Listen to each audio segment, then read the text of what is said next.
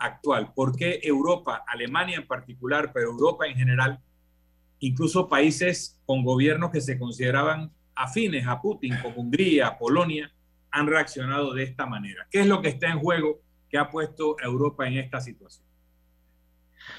Em, yo creo que eh, lo que está eh, en juego ahora es que es una, una guerra, eh, si no declarada como tal, porque se habla de una operación especial, pero es una, una guerra, es una agresión bélica a un país independiente con la clara finalidad de derrocar el gobierno, de instalar ahí un, un gobierno títere, un gobierno eh, dócil que dependería de instrucciones o ejecutaría instrucciones desde Moscú, eh, se quiere negar a un eh, país independiente, miembro de Naciones Unidas, la, la opción de desarrollar su propio futuro, el camino a donde quiere ir.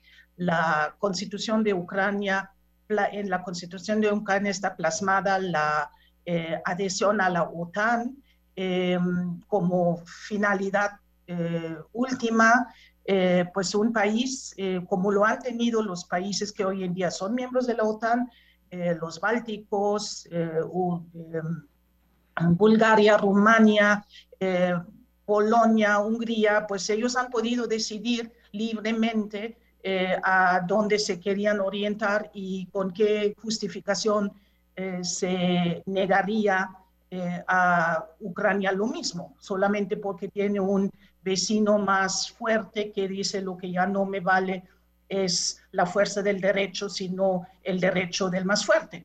entonces, eso es una situación claramente diferente en retrospectiva y se va seguramente Em, em, em, ¿cómo se dice? Eh, investigar, perdón, eh, pues cuál es la, ha sido la diferencia entre Crimea y eso. Yo sí veo una diferencia entre Siria eh, o Libia con, con, lo que está sucediendo o, lo, o, Mali con lo que está sucediendo porque eso han sido pues guerras de eh, representantes, como decimos nosotros en alemán, el Stellvertreterkrieg, que es donde yo no me meto directamente, pero meto tropas, grupos insurgentes em, y demás, eh, grupo Wagner y semejantes, em, donde yo meto 120 mil soldados e invado. Eso, eso sí es una diferencia clarísima.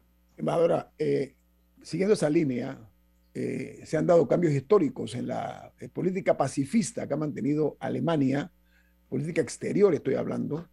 Incluso se sumó Suiza. Suiza también ha dado un giro importante, pero Alemania es Alemania. Entonces, hay una declaración que dio la ministra de Exteriores de Alemania, eh, donde dice que ese país o su país acusa a Rusia de violar los derechos humanos en Ucrania y solicita además que una convicción, una comisión investigue estos hechos deleznables.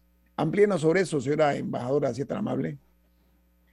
Em, a lo que se refiere es la decisión en el Consejo eh, de Derechos Humanos en, en Ginebra eh, la semana pasada, lo que se necesita y eh, creo que va vinculado con lo que se está vaticinando en, en La Haya, una investigación también sobre crímenes de guerra, pues que se llame eso eh, como, como con, el, nombre que, que, merece, una guerra, eh, no, no valen eufemismos en, en, ese sentido y que se tiene que, eh, que ver que incluso en, en, guerras, esa es la, ha sido la lección de la Primera Guerra Mundial, hay un derecho de lo que se hace y lo que no se hace.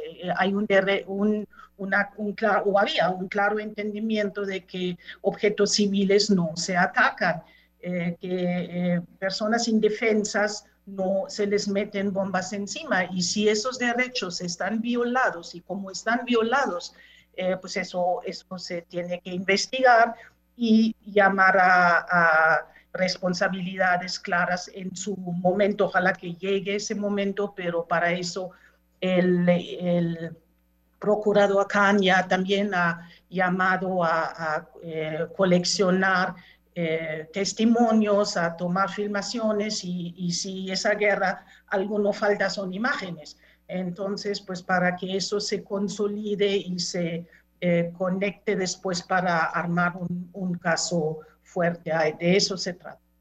Vamos a continuar platicando con la embajadora de la República Federal de Alemania en Panamá, la diplomática eh, Martina Klomp, que hoy nos, nos distingue con su participación, pero sobre todo para tener un entendimiento mucho más claro, prístino, cristalino acerca de la posición de Alemania, una de las grandes potencias del mundo, este conflicto bélico que se está dando entre Rusia, que invade a Ucrania, y que el mundo no puede guardar silencio ante lo que estamos viendo, ante los horrores que estamos viendo. Así que viene más aquí en Info Análisis. Este es un programa para la gente inteligente.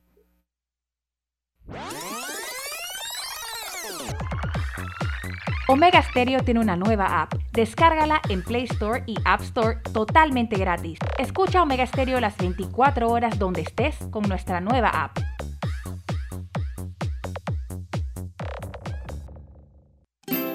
Hogar y Salud les hace la vida más fácil con la extraordinaria línea de pañales nocturnos para adultos Prevail. Los pañales nocturnos para adultos Prevail son 100% absorbentes y de uso prolongado. Sus exclusivos materiales los hacen 100% respirables, brindando máxima comodidad. Para su conveniencia, los pañales Prevail vienen en todos los tamaños. Visite cualquiera de las sucursales de Hogar y Salud y pida sus pañales nocturnos para adultos Prevail. Hogar y Salud les hace la vida más fácil. Los pañales nocturnos para adultos Prevail tienen su descuento para jubilado. Ya viene InfoAnálisis, el programa para gente inteligente como usted.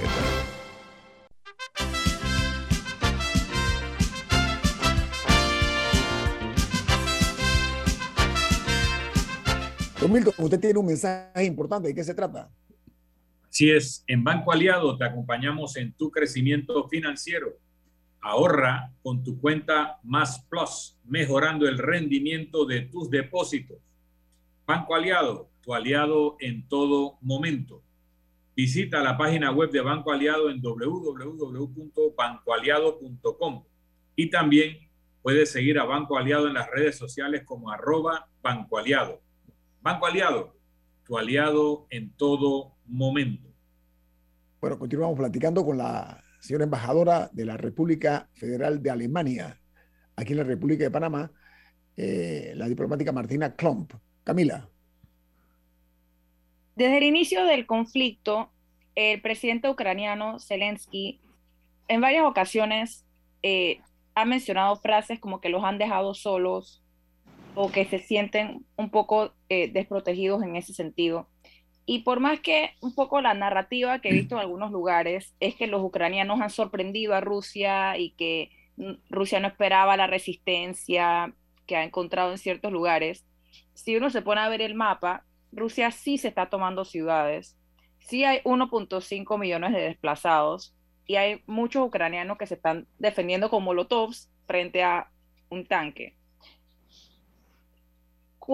Y yo entiendo que haya, que haya reticencia de mandar tropas o de enviar aviones o de enforzar un no-fly zone por encima de Ucrania, etcétera. Pero hasta dónde se le va, hasta dónde va a llegar Rusia. O sea, ¿qué pasa si se toma Odessa? ¿Qué pasa si, si sigue avanzando en el mapa? O sea, ¿a, dónde puede, a dónde, cuáles son las posibles, los, posibles finales de este conflicto? Como lo ve Alemania o lo ve Europa? O sea, ¿dónde, ¿dónde están las líneas? Em, gracias. Es una, una pregunta eh, muy, muy difícil de, de, contestar porque en estos últimos 12 eh, días que ya lleva ese conflicto hemos visto caer eh, convencimientos o, o, reglas que nos parecían absolutamente sólidos. lo mencionó Em, el señor Guillermo al inicio que Alemania eh, se ha convertido de una, eh, de una de un país que nunca ha sido querido ser potencia en, el, en los últimos 100 años, eh, por razones, o 80 años, eh, por razones eh, obvias, y de repente pues nos encontramos en que sí estamos de nueva cuenta invirtiendo en, en, en nuestro ejército, que sacamos cuantiosas sumas, lo mencionó Milton, de, de, para ahora sí llegar al 2% del Producto Interno Bruto que se nos ha eh, exigido desde hace tiempo. ¿Hasta dónde llega? Eh, pues eh, nosotros pensamos, y, y, en eso sí sigue siendo la misma convicción, de que no, que no puede haber una, una solución bélica a eso. Debe de haber una solución negociada de, de, alguna manera. se están intentando conseguir ahora sí corredores para que eh, los civiles, civiles salir de las, eh, de las ciudades eh, asediadas. se están intentando acordar por medio de terceros países. El primer ministro de Israel estuvo en la zona y después estuvo en Berlín el sábado.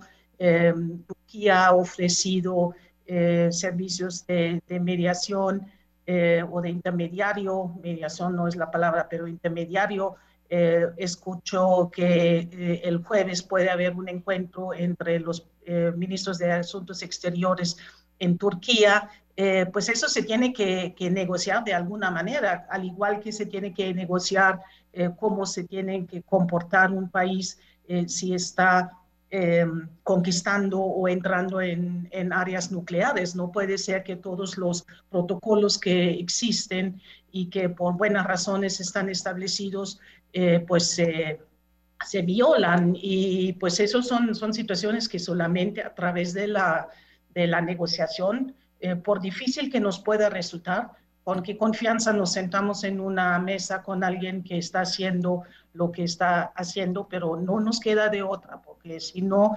incendiamos Europa y eso no puede ser eh, la, finalidad. Ministra, perdón, ministra, señora embajadora Klump, Ok, eh, hay viso de conversaciones, pero Rusia sigue avanzando en el territorio ucraniano. Eso es una realidad inobjetable, eso es un hecho comprobado, fácilmente comprobable. Ahora, eh, se le ha denominado guerra híbrida a, este conflicto, ¿no? Que es de grandes proporciones, pero lo que se está diciendo, de acuerdo a algunos analistas, es que, primero que todo, que lo que pretende Vladimir Putin es un nuevo orden mundial. Eso es lo que se está hablando, por una parte. Por la otra, leí de un buen analista que dice que si hay un país que puede eh, servir de puente en esta crisis mundial o global provocado por la intervención de Vladimir Putin puede ser Alemania. ¿Qué, opinión le merece esa responsabilidad que le, este analista le achaca a Alemania de ser el posible puente para viabilizar una solución en Ucrania, eh, señora embajadora?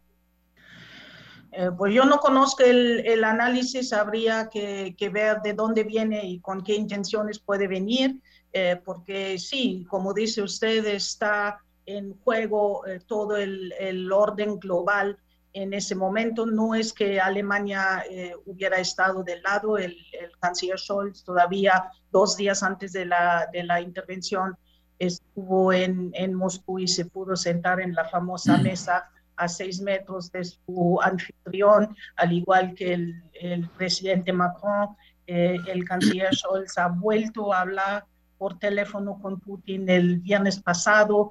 Eh, estamos en ello. Se ha hablado de qué papel podía tener la ex canciller Merkel. Eh, yo no, yo no quiero mm, descartar nada, pero no creo que Alemania sería para, en ese momento, para Rusia y también para el equilibrio dentro de la Unión Europea, el, el mediador eh, NATO. También hay que ver que en, en Europa hay un balance eh, que de momento está muy consolidado, muy cohesionado y qué bueno que sea así, así debe de ser, que todos nos apoyamos en esa eh, amarga situación. Pero Alemania no quiere, yo, yo me atrevo a decir que no buscamos protagonismo, pero sí servimos si de algo puede, puede servir. Embajadora, y, y se la paso a Milton, se la paso a Milton nada más para que sepa, embajadora, dentro de ese análisis que ha sido eh, eh, conocido, eh, se menciona que el, el canciller Gerard Schroeder, ¿ok? Que gobernó que en el 2002, ¿no? Ganó las elecciones de 2002. Se dice que es muy amigo o amigo cercano de Vladimir Putin, para que sepa eso está. Sí, sí. ¿Es correcto eso? Es correcto eso. El uh, canciller Schröder ganó las elecciones en 1998 ah. y, y eh, estuvo hasta 2005 eh, en la Cancillería de, de nuestro país.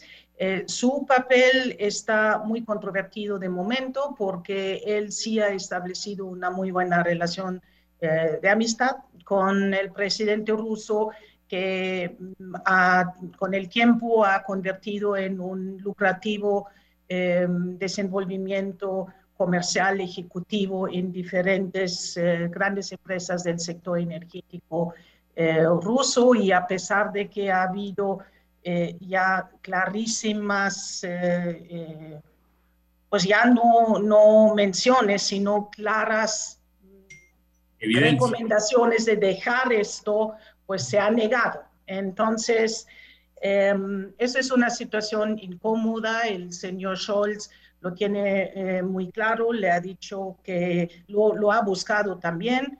Eh, pero el, señor no se quiere despedir de sus lucrativos contratos y no creo que él sí ha servido de, mediador en, en algunos que otros, eh, otras situaciones, es correcto, pero yo creo que en esa dimensión eso ya sobrepasa su papel.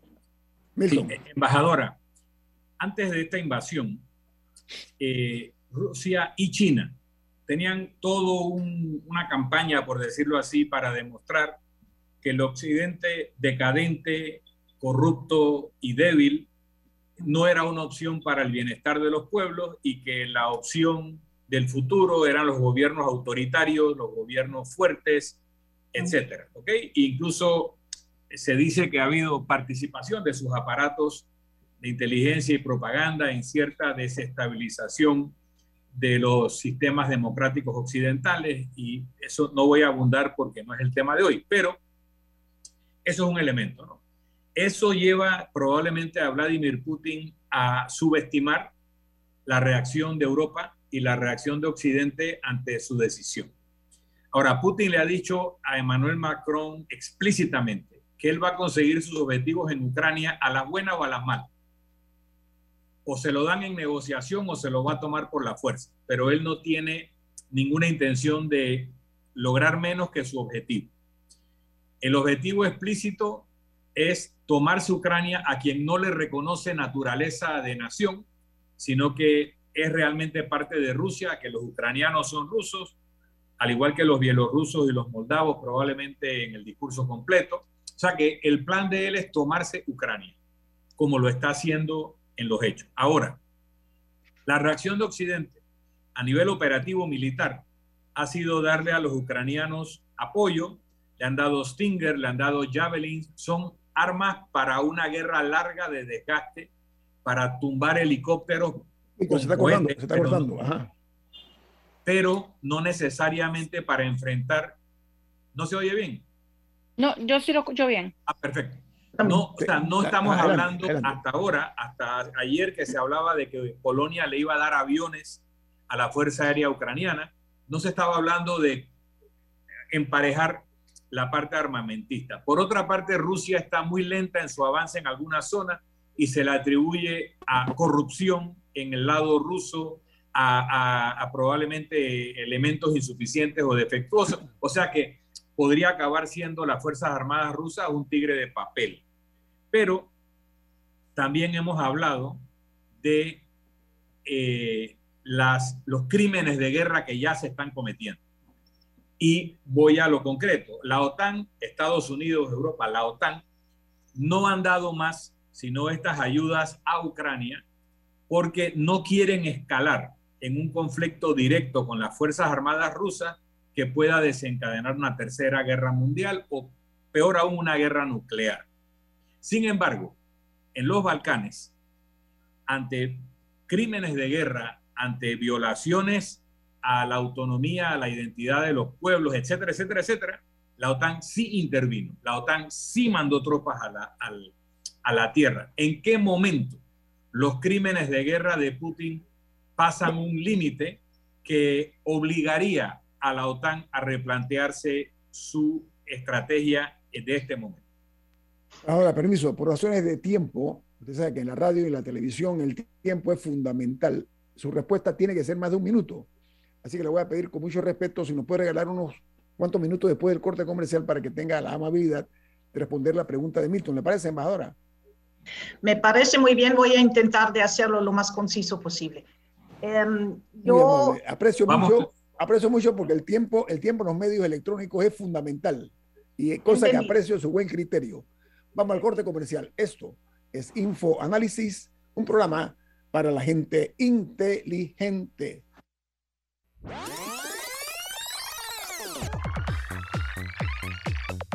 Omega Stereo tiene una nueva app. Descárgala en Play Store y App Store totalmente gratis. Escucha Omega Stereo las 24 horas donde estés con nuestra aplicación 100% renovada.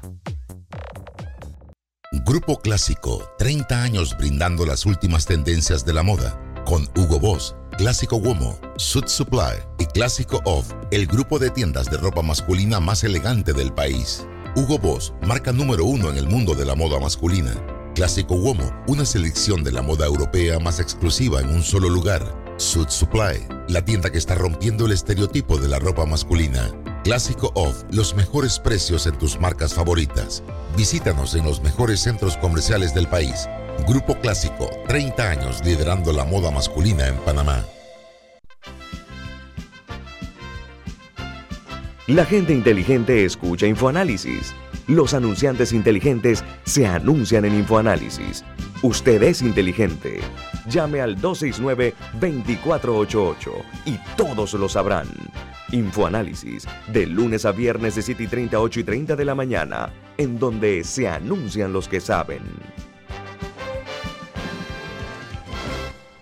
Cuando el verano te gusta, suena así. En 50 metros llegas a la playa. Dale like a Claro y cámbiate a un plan postpago con ilimitada DC30 y llévate un equipo gratis. Dale like a todo lo que te gusta con Claro. Promoción válida del 15 de enero al 30 de abril de 2022. Para más información visita claro.com.pa. Ya viene InfoAnálisis, el programa para gente inteligente como usted.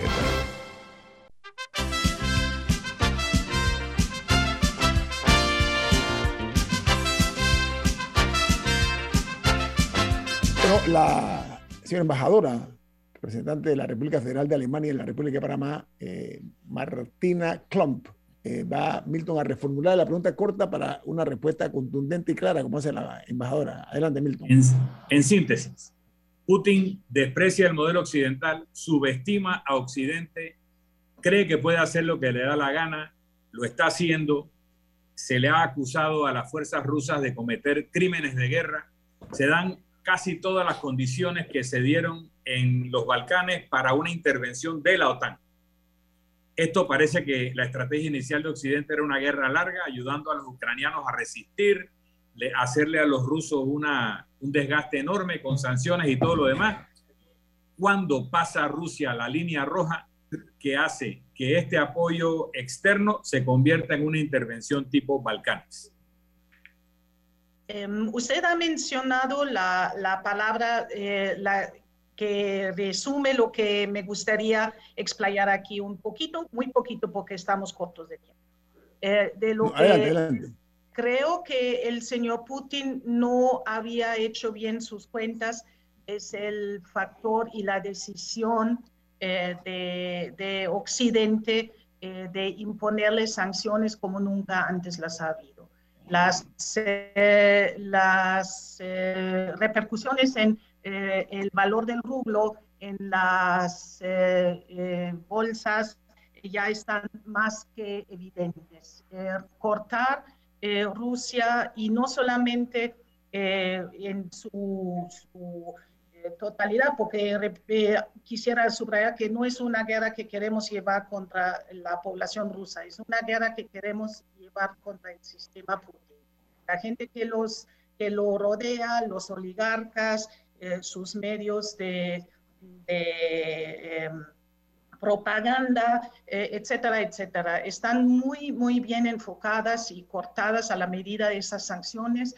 Y yo quiero pensar eh, con, la, eh, con la decisión que tiene Occidente de escalarlas, si faltase, van a surtir efecto. Se ha sumado eh, Suiza, que es muy importante por el 30% de la energía rusa se negocia a través de banca o, em, lugares en Suiza, se ha sumado Japón, se ha sumado Singapur. entonces estamos ahí em, extendiendo y las, eh, los, la red, por decir, y pues eh, cuanto más eh, socios tenemos en ese esfuerzo, más lo van a sentir y yo creo que esa es la, la lección que por las armas no, no, queremos convertir Europa Central en un cementerio. eso ha sido la, el resultado de la Segunda Guerra Mundial y no queremos regresar a eso porque sería más devastador debe de ser medidas inteligentes. Eh, y lo quiero dejar en esto. Muy bien. Camila. Ya se sabe que hay al menos 1.5 millones de desplazados por, por la guerra. ¿Cuál es el plan para absorber y brindar ayuda eh, a estas personas? Porque vemos que muchos, por ejemplo, han, han incursionado en Polonia, pero este conflicto no parece que va a acabar, así que eso definitivamente va a aumentar. Por ejemplo, hay gente tratando de salir de la ciudad de, creo que en español es Mariupol, eh, y se encontraron con gran dificultad para hacerlo, así que ese número definitivamente va a aumentar.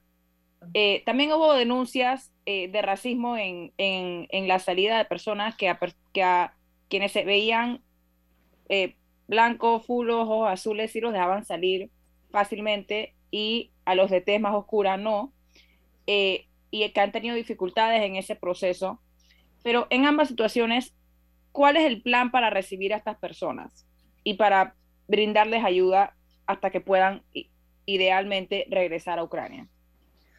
Em, pues yo creo que de momento apenas se están elaborando los planes, porque, repito, estamos al día 12 de ese conflicto y como dice, hay más de un millón de desplazados eh, en, fuera de Ucrania. También los hay ya miles y miles dentro de Ucrania y la mayor parte eh, de esas personas están ahora en, en, Polonia y nos tenemos que organizar nosotros eh, para apoyar a los países de la, que son los, los vecinos eh, un país tan pequeño como Moldavia ya tiene en proporción probablemente hasta más eh, en relación con su población que más personas desplazadas que Polonia. Entonces sí, tenemos que armar aquí el, el, paquete. Eh, la UIM está ahí, ACNUR está ahí.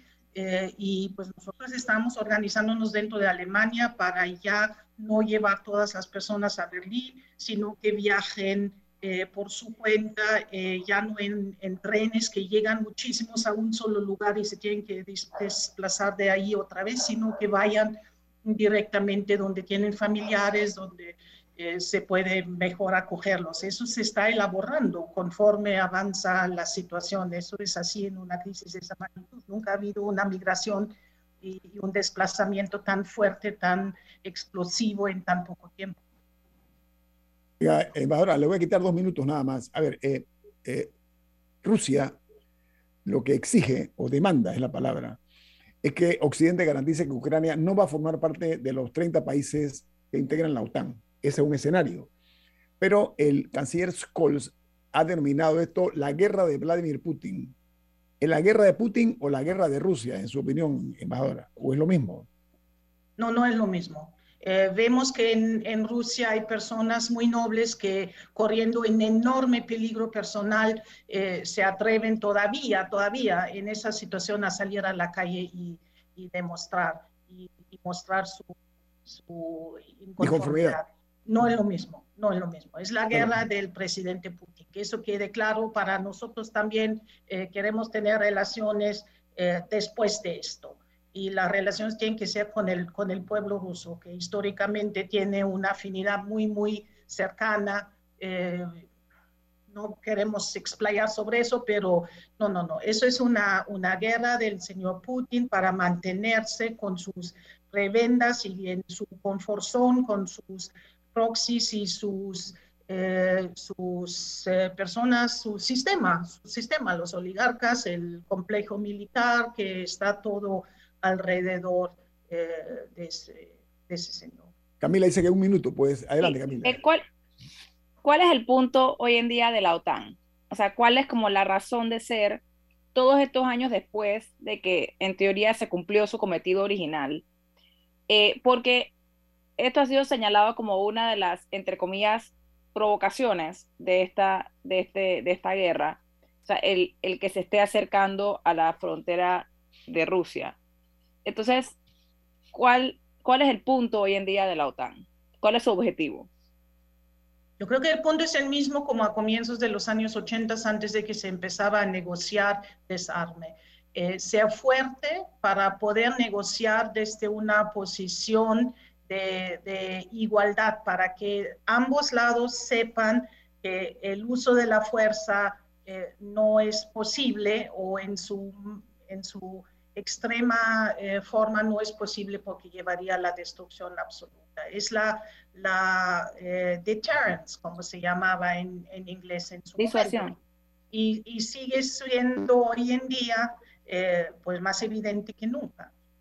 Si uno piensa, el señor Putin, como dijo Milton, piensa que somos eh, débiles, no somos solamente débiles porque somos eh, democracias abiertas y liberales, también somos débiles porque no tenemos miles y miles y miles de soldados y armamento, en armamentos y demás.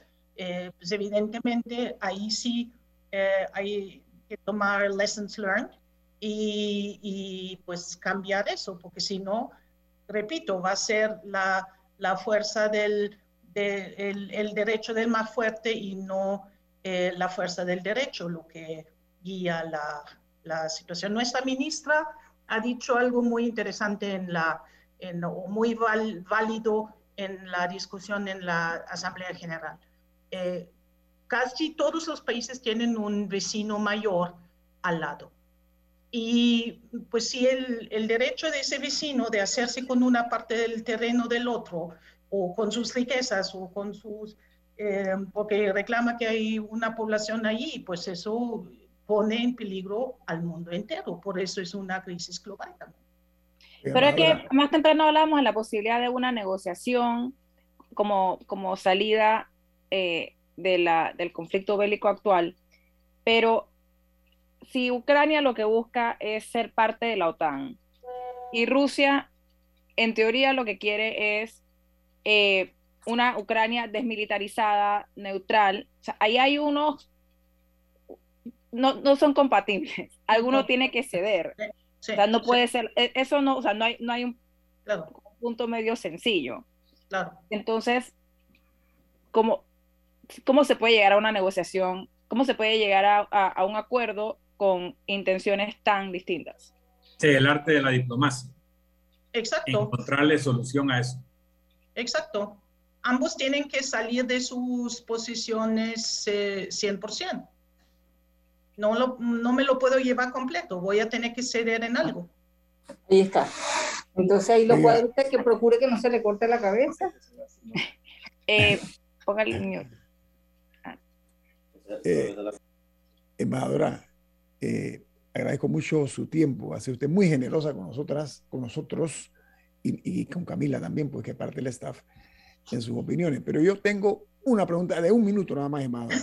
¿Cómo piensa Alemania resolver el tema del gas con la crisis que se está dando en Ucrania y Rusia, entre Ucrania y Rusia? Como primer paso para resolver el tema del gas, que es crítico para ustedes, porque es el suplidor principal, Rusia. Estamos buscando fuentes alternativas, orígenes alternativos, que evidentemente, pues eh, los países del Golfo, en, primera instancia Qatar, eh, pero también Estados Unidos, eh, hay gas en Europa misma, hay gas en Noruega también. lo que pasa es que nosotros todavía no tenemos terminales para recibir gas líquido. Eso se está a marcha forzadas a pisar el, el acelerador para, para, poder construir estas y, y llegar a un, una red de suministro también europeo. Yo creo que no hay de otra. Sí, y también pueden no cerrar las plantas nucleares que iban a cerrar todavía, demorar eso y aumentar su capacidad de producción doméstica. Y hay, hay múltiples alternativas. en este momento de guerra hay múltiples alternativas.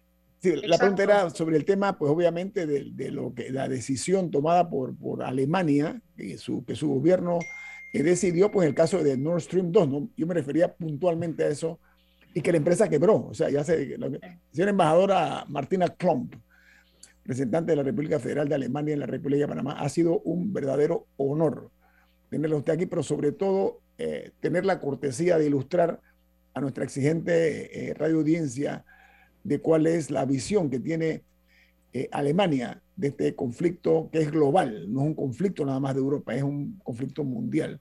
Muy agradecido, señora embajadora. Ha sido un placer tenerla aquí. Hasta la próxima, tal vez. Hasta luego. La próxima. Pero, al regreso vamos a platicar con un exministro de Educación, porque ¿saben qué? A partir de hoy se da el inicio de clases. En la República de Panamá más de 950 mil estudiantes retornan a las escuelas, así que vamos a hablar de eso con un exministro de Educación que nos distingue con su presencia aquí en Info Análisis. Este es un programa para la gente inteligente. Omega Stereo tiene una nueva app. Descárgala en Play Store y App Store totalmente gratis. Escucha Omega Stereo las 24 horas donde estés con nuestra aplicación totalmente nueva. Si desea que sus colaboradores trabajen desde su casa, podemos ayudarle. En Solutexa somos expertos en aplicar la tecnología a las técnicas y trabajos de oficina. Contáctenos en solutexa.com.pa o al 209-4997. Solutexa.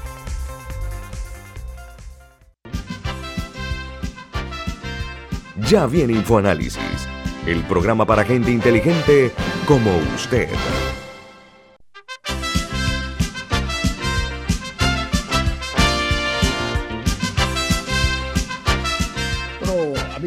Infoanálisis y Omega Estéreo, eh, a partir de hoy, pues ya se ve el movimiento, el, inicio de clases, después de dos años de postergación producto de la, de la crisis pandémica que vivimos. Se habla de 950 mil estudiantes, pero eh, nosotros vamos a platicar ahora con el exministro de Educación, el doctor Miguel Ángel Cañizales. Buen día, ¿cómo está usted, exministro? Muchas gracias, muy bien, agradezco la, la invitación. Saludo especial a todos los radioescuchas. Oiga, eh, comienzo por, por, por, lo que debe ser casi que la conclusión. Panamá necesita a gritos eh, que se ofrezca una educación de mejor calidad. La educación en Panamá ha sido muy precaria, su condición reconocida internacionalmente. Panamá ha tenido aparentemente la oportunidad suficiente que no han tenido otros ministros ni otros gobiernos de tomar el tiempo para eh, refundar esta medida. ¿Qué información maneja usted respecto y qué, qué sugeriría usted, eh, señor ministro, sobre el, problema este de, que nos da la oportunidad histórica entonces de, ofrecer una educación de mejor calidad a nuestros estudiantes? Adelante, exministro. Sí, eh, posiblemente estamos iniciando uno de los años más difíciles de la historia de la educación en Panamá, por la situación pandémica, por la finanza pública y por la guerra económica que ya, ya inició en el mundo de los poderes geopolíticos. Y usted acaba de hacer una tremenda entrevista ante lo que me antecedieron. Entonces, Panamá eh, tiene un, un subsistema educativo altamente complejo y con una complejidad técnica y operativa. El subsistema de infraestructura escolar es muy difícil. Yo nunca había visto, ahora lo acabo de escuchar al presidente, un presidente de la República dirigir una oficina logística para que la escuela estuviese lista de hecho, como meta se pusieron el 80% y superaron, y hoy, hoy hablo de, 82.7% de metas logradas. Tenemos un diseño curricular obsoleto, un diseño que no corresponde a la realidad. Después de la pandemia el mundo cambió, hay cambios cuánticos que se han dado y que vamos a seguir teniendo el, el mismo diseño. Tenemos uno de los sistemas en que menos horas de clase damos al año y menos días de clase damos en relación a los promedios internacionales de otros países y además tenemos un, presupuesto de Producto Interno Bruto muy inferior a lo que está pactado en la ley. Costa Rica ya tiene el 8%, Cuba tiene el, el 12% del Producto Interno Bruto, nosotros no llegamos al 6%. Yo acabo de publicar un análisis en, en la cual decía que en el año del 2000 al 2004 tuvimos de 4 a 4.2 de acuerdo al Producto Interno Bruto. ¿Qué significa eso? Que nosotros tenemos que tener el 6% porque es ley de la República. Y no es posible que un presidente tenga que liderizar un movimiento para que la escuela esté en lista. ¿Qué necesitamos hacer cosas concretas? Primero, motivar a la ciudadanía y a la población panameña. Esto debe ser una fiesta educativa el día de hoy, porque la verdadera reactivación económica empieza hoy. Son menos, un poquito menos de un millón de, de estudiantes que van a iniciar, 954 mil, más, más cerca más de 60 mil profesores. Eso es la verdadera reactivación económica, pero tenemos que dignificar a la profesión docentes y tenemos que dignificar a los directores de escuela, tenemos que capacitar más esas competencias. Por ejemplo, no se justifica que alguna escuela no esté en lista, teniendo fondos del FED, del Fondo de Calidad de la Educación. necesitamos evaluar y darles cursos y certificar los que saben utilizar eso, porque si no vamos a seguir teniendo un disco rayado. El presidente acaba de decir en su discurso que él no quiere memorización, que él, él recomienda que se piense, que se analice, que se trabaje en equipo él está haciendo un llamado a las últimas teorías metodológicas de lo que es la didáctica moderna, que ya no podemos enseñarle al estudiante a, tenemos que enseñarle a pensar, tenemos que enseñarle a sintetizar, a, analizar. Eso se llama el pensamiento complejo, no el pensamiento crítico, porque el pensamiento complejo no es más que involucra el pensamiento crítico con el pensamiento del arte, es decir, un nivel superior de pensamiento. Y esto es lo que él, él está haciendo un llamado que a mí me gustó mucho lo que él dice por eso dice, trabajemos en equipo. Esos son los perfiles profesiográficos del éxito que requerimos en esta nueva sociedad. Pero el currículum no, no, se ha cambiado. Inclusive no ha habido reforma educativa en este país. Somos de los pocos países de América Latina que no han hecho una reforma educativa. Pero eso no quiere decir que no, pueden, no tenemos que tener salto. Yo quiero enviar un mensaje positivo. Camila. Usted menciona que el presidente Cortizo lo dijo en su discurso, pero no es que las cosas van a pasar por inercia o porque les diga a los profesores enseñan diferente, va a pasar. O sea, se necesita toda una estructura y ha sido un poco motivo de frustración para mí que siempre el discurso sea el estado de las escuelas, que si bien es importante, las escuelas en este país podrían mañana amanecer todas intactas, lloviendo oro del cielo, y la educación seguiría siendo deficiente. Eh, y también el presidente reconoció la semana pasada que él que tiene un, augurio de que Panamá va a salir mal en la prueba PISA. Entonces, vemos que el, el, escenario no es color de rosa. ¿Qué implicaría una reforma educativa? O sea, ¿qué tendría que pasar? ¿Cuáles serían un poco los pasos que, o sea, y, qué, cuáles serían los actores que tendrían que participar? ¿Y qué tendría que pasar en esa reforma educativa para que pudiéramos ver un cambio verdadero? Sí, Camila, usted ha puesto el dedo en el punto central. ¿Qué requerimos hacer nosotros? Una reforma educativa integral. Una reforma, una reforma educativa integral se refiere a tener transformación curricular acuerdo a la realidad social, en que deben participar la empresa privada, porque son los que van a recibir y son los que le van a dar trabajo a nuestro producto académico, que son nuestros estudiantes. Necesitamos cambiar el sistema de calificación. Somos los pocos países que calificamos del 1 al 5. ¿Usted sabía eso? Todos los países califican del 1 al 100 o, de, o del 1 al 10, numérico también. Y nosotros calificamos del 1 al 5. Le voy a explicar qué sucede con eso. Cuando usted califica el 1 al 5, estamos reduciendo los intervalos y cuando usted realiza las pruebas internacionales, la prueba PISA me costó muchísimo trabajo traerlo a Panamá y la teníamos antes que países como Costa Rica y muchos otros países. ¿Qué significa eso? Que tenemos que hacer ese gran salto para que todos los estudiantes cuando hacen pruebas internacionales no pasamos del 60%. Es por eso, eso es un cambio que se requiere hacer ya rápido, drástico. Necesitamos aumentar los 10 clases. Las escuelas y los países que tienen buena práctica educativa dan como promedio mínimo 200 días de clases. ¿Sabe cuánto damos nosotros? Dábamos, porque este, este año yo a lo mejor hubiese eliminado un poco las vacaciones y hubiera aumentado más los, días de clase Ejemplo, nosotros damos 185 días de clase. Descuéntenle las verbenas, las fiestas, Día de la Madre, Día del Maestro, cuando va un político a las escuelas. Necesitamos cambiar también, aumentarle las horas de clase. Las escuelas particulares o privadas dan más horas de clase que las escuelas oficiales. Eso no puede ser. Si el, Ministerio de Educación es el rector de la eh, educación, necesitamos establecer competencias en perfeccionamiento del docente Por ejemplo, esta, esta eh, pandemia nos enseñó que no teníamos las competencias para dictar clases virtuales, pero lo enfrentamos y lo resolvimos, pero las competencias no se desarrollan solas.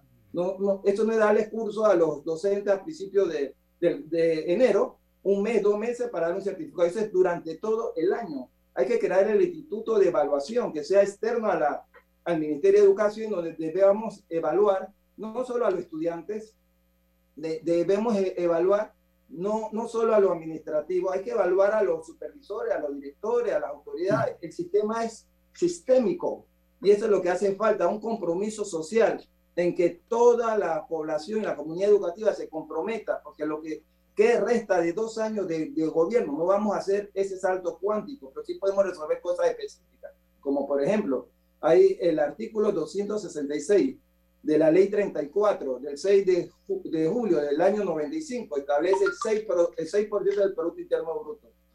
Nunca ningún gobierno lo, lo, ha logrado todavía. ¿Para qué serviría eso? Para capacitar más a, no, a nuestros docentes, para darle más becas, para que las infraestructuras no estén tan deterioradas que se les puedan dar mantenimiento durante todo el año, para ponerle más internet. Hoy el presidente dijo que el 62% de la escuela tienen internet. Esto es un gran avance, porque eran, eran muy pocos teníamos más del 42% a nivel nacional, nuestras escuelas no tenían agua. Hoy nos dicen que han instalado en avance el 43%, ah, le han puesto agua a la escuela, porque esto es un tema delicado por el tema de la bioseguridad, donde se van a, lavar las manos. Yo veo un gobierno preocupado, pero hay que ejecutar, porque no, no se trata de discursos, se trata de acciones específicas. Y yo creo que lo más importante es que hay una buena intención, pero tenemos que ejecutar las acciones para que logremos este gran salto que requiere el país, requiere el ministro, por razones de tiempo, obviamente, eh, le voy a pasar la palabra a Milton, pero ¿sabe qué? Las necesidades no se reconocen, se satisfacen. Ese es un principio elemental en la vida. Don Milton. Sí, gracias. Muy bien. Doctor Cañizales, ministro, ex embajador, ex rector de la más prestigiosa Universidad de Panamá. Eh, desde hace 30 años, sabemos qué hay que hacer y lo que hay que hacer con algunas evoluciones de acuerdo a la tecnología, etcétera, con la educación. Gobierno tras gobierno han dicho vamos a hacer esto, esto, esto, esto es lo que hay que hacer. Gobierno tras gobierno han reconocido que la educación es la clave principal de que Panamá pueda pasar a ser un país desarrollado o se quede donde está. Y sin embargo, no sucede no importa el signo político de quien gobierne, no importa los antecedentes y, el, acervo profesional, cultural de quien quede de ministro o ministra, no sucede, sucede poco, ¿ok? Significa que hay obstáculos, que hay resistencia. ¿Por qué no empezamos hablando de eso? Vamos desde la teoría de la conspiración que dice que las clases dominantes quieren mantener a la población tonta y, no preparada para poder contratarlas con salarios bajos, hasta lo que achacan todo a los gremios magisteriales que solo les interesa su posición y sus ingresos y no les importa con la educación y todo lo que hay en la mitad. ¿Dónde está la gran resistencia que impide que hagamos lo que todos sabemos que hay que hacer? Sí, muy, muy interesante lo, lo que usted indica. Miren, eh, uno de los temas más importantes es la evaluación docente nosotros tenemos que desarrollar competencias y certificar la profesión docente de alto rendimiento. ¿Qué significa eso? ¿Cómo yo pongo en mano lo más preciado que tiene un, país, que es su juventud? Si yo no sé si el que está dando la clase tiene las competencias. El título no, no da las competencias, eso era el siglo pasado. Hoy en día las competencias se las da cuando se certifican, es decir, cuando usted está evaluado y usted logra pasar ese examen. Por eso yo creo que llegó el momento, porque el destino nos alcanzó. En dos años que faltan, dos años y medio, no vamos a lograr los grandes cambios que, requerimos en el país en educación. Pero lo que sí debemos es concretar cosas específicas. Por ejemplo, crear un instituto de evaluación docente de, de alto rendimiento, en que desarrollemos las competencias para dar clases a, a nivel virtual. Eso nos agarró de sorpresas. Y sin embargo, los profesores, ¿qué hicimos? Como damos la clase de manera presencial, la hicimos virtualmente y no hicimos los cambios ni las adecuaciones. El, pasamos lista por internet, eso no se hace eh, asincrónicamente. Son metodologías totalmente diferentes, son las cosas que tenemos que discutir.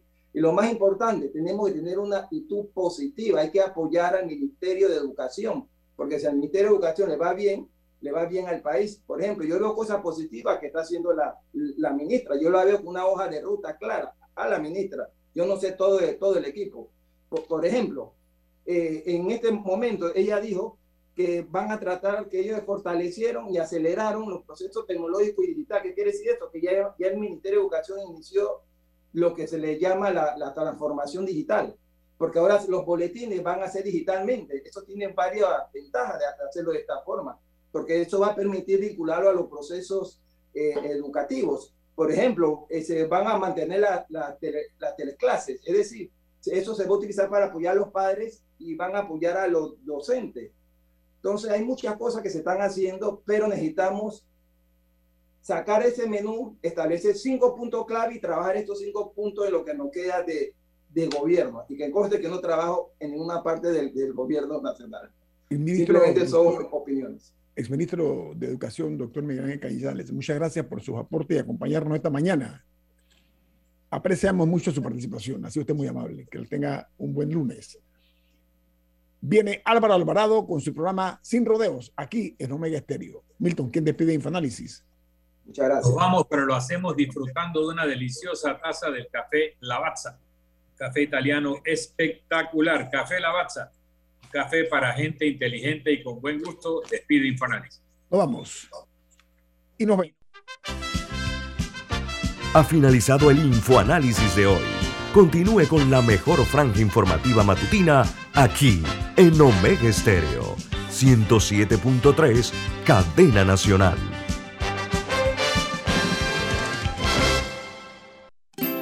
Hogar y Salud les hace la vida